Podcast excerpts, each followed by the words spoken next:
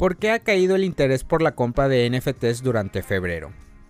En el mes de febrero, la cantidad única de compradores de tokens no fungibles se colocó por debajo de los 800.000 por primera vez desde octubre del año pasado. Además, también disminuyó considerablemente el volumen de búsqueda del término NFT.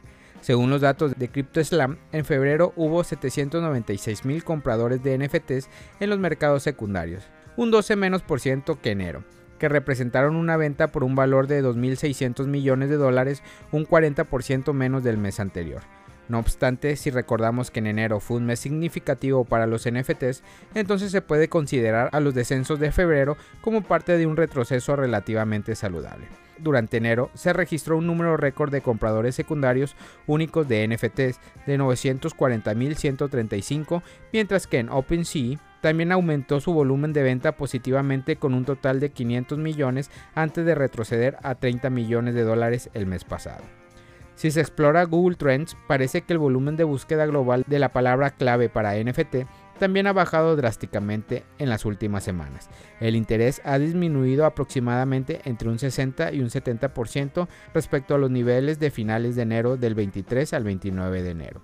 En el momento de realizar este podcast, Singapur representa el mayor interés a nivel mundial. China está de tercer lugar y Estados Unidos se encuentra en el puesto número 10. Por su parte, Japón muestra actualmente el menor interés por los NFTs de entre 51 países, a pesar de que el gigante local de la tecnología y la telecomunicaciones Rakuten lanzó un mercado de NFTs a finales del mes pasado. ¿Cuál es la causa de este desinterés? Aunque aún no está claro por qué el interés general ha decaído tan sorpresivamente en el último mes, se debe resaltar que una razón puede ser el hecho de que las principales plataformas de NFTs como OpenSea fue víctima de un hackeo de 1.7 millones de dólares en febrero.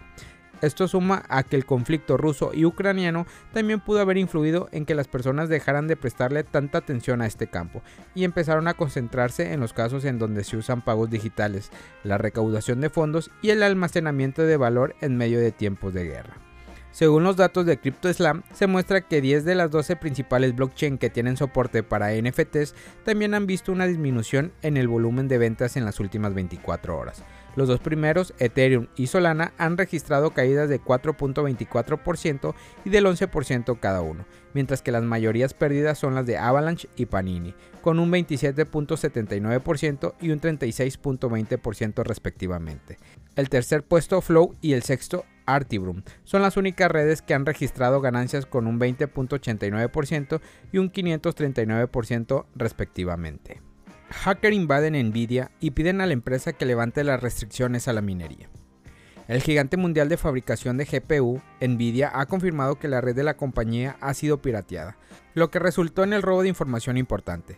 Según la empresa, ya se identificó que la piratería informática está filtrando los datos robados en la red, según lo que sabemos hasta ahora, los piratas informáticos externos obtuvieron acceso a nuestro sistema corporativo, obtuvieron las credenciales de los empleados y cierta información confidencial patentada, y comenzaron a filtrar esa información en línea, dijo Nvidia. La empresa no especificó qué fue lo robado, sin embargo, según información de medios extranjeros, el grupo de piratería de ransomware Lapsu, que planeó la filtración, afirmó haber robado un terabyte de información de datos. Según el grupo, el robo también incluye una gran cantidad de información confidencial y el código fuente del programa de Nvidia para limitar la eficiencia de la minería de criptomonedas en sus productos, tal y como destacó Nvidia. El robo del código fuente sería incluso el motivo principal de la invasión de los hackers. Nvidia dijo que se dio cuenta del hackeo el 23 de febrero.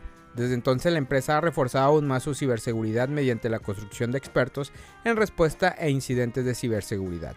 Además, la empresa notificó a las autoridades sobre el caso. Actualmente el equipo de Nvidia está analizando la información de los datos robados. No esperamos que esta incidencia cause una interrupción en el negocio de la empresa y la capacidad de atender a los clientes.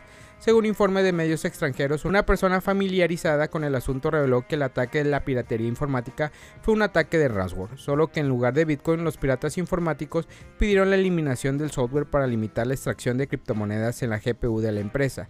Al respecto, Nvidia dijo que no se encontró ningún malware instalado en la red interna. De hecho, después de robar datos importantes, los piratas informáticos chantajearon y amenazaron a Nvidia para que divulgara la información estos centros comerciales comenzarán a recibir Bitcoin en México. Los centros comerciales más importantes del mundo todavía están explorando la posibilidad de aceptar Bitcoin como función de pago, pero México ha dado un paso adelante, al confirmar que algunos de sus grandes centros de compra aceptarán criptoactivos. De esta manera, el grupo Gitza anunció que aceptarán criptomonedas en alianza con el exchange Bitso. En su primera etapa, la opción de pagar con Bitcoin estará disponible desde el 4 de marzo solo en la pista de GoCar de los centros comerciales Gitza de Paseo Querétaro, Explanada Puebla, Explanada Pachuca y Forum Cuernavaca. Posteriormente, esta alianza entre Gitza y Bitso añadirá nuevas opciones para pagar productos con criptomonedas, incluyendo a más negocios de entretenimiento, restaurantes y tiendas, señaló un comunicado oficial enviado en el correo de Criptonoticias. ¿Por dónde se realizarán los pagos? Los pagos podrán emitirse mediante Bitso Transfer, un servicio que la empresa ofrece a través de aplicaciones móvil. Con ella los usuarios pueden realizar y recibir pagos de Bitcoin y otras criptomonedas sin comisiones adicionales por el uso de la plataforma. Estas medidas se han tomado para seguir enriqueciendo la experiencia de los usuarios, convirtiéndose en pioneros al aceptar otros métodos de pagos como las criptomonedas en nuestros centros comerciales y negocios de entretenimiento. Esto es solo el inicio de grandes planes que tenemos en la empresa y que seguirán poniendo nuestro desarrollo un paso adelante en la industria, señalan. Cabe destacar que esta empresa no es la primera que aceptará pagos en Bitcoin en el país, pues la compañía de comercios internacionales Electra ya dio ese paso en diciembre del año pasado en alianza con el proveedor de servicios criptomoneda BitPay. También se debe mencionar que los comercios, propiedad del empresario mexicano Ricardo Salinas Pliego, conectarán este mes de marzo la incorporación de pagos a través de la red Lightning de Bitcoin. MetaMask lanza funciones para calcular tarifas de Ethereum. Cuando se habla de las transacciones que se realizan dentro de Ethereum, siempre sale a relucir un punto muy importante, las tarifas. Muchos usuarios se han quejado por tener problemas a la hora de calcular comisiones. Por ello, la wallet MetaMask decidió modificar algunos aspectos que harían que este proceso sea más fácil y cómodo. Mediante un anuncio publicado a través de su cuenta Twitter, Metamask informó que la plataforma había realizado algunos cambios relativos a la implementación de la IEP-1559 en su aplicación, ¿En qué se basa este cambio? El cambio tiene que ver específicamente con el modo de presentar la opción a la hora de establecer la tarifa que se pagarán por una transacción. Los valores cambiaron de baja, media y alta respectivamente. En la opción mercado se encuentran las condiciones del mercado en el momento de la operación.